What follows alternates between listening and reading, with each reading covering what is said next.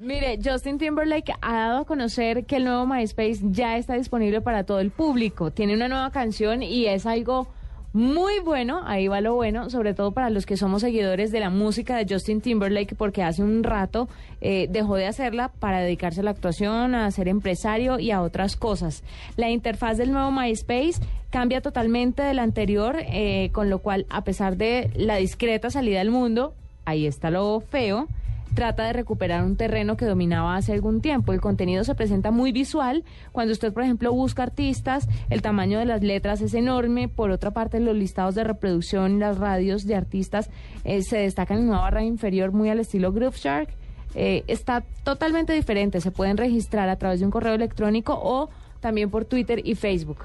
Lo bueno que Justin Timberlake haya resucitado al lado de Jay-Z haciendo una canción para lanzar el nuevo MySpace. Lo malo es que no le hayan hecho tan, como tanta bulla a nivel mundial, pues porque la gente, no sé, no, pero sí llevan haciendo bulla. Igual, en, noviembre del año pasado ellos habían lanzado una versión beta que tuvo muy buena acogida. Restringida. Sí, una versión pues, principalmente para desarrolladores o por invitación, como en algún momento lo fue Gmail, por ejemplo. Eh, pero ya verá que a mí... pero me parece bonito que resucite este sitio. No, no, total. Además, además no solamente tiene cambios de interfaz muy interesantes como los que usted los que usted menciona, y en realidad sí es que la interfaz de MySpace era absolutamente caótica y detestable. Nunca sabía dónde estaba Creo nada. Creo que ahora va a ser un poco más no, está mucho mucho más organizada y jerarquizada. O sea, Justin Timberlake la compró, ¿no? alguien se sentó, exacto, compró la compañía.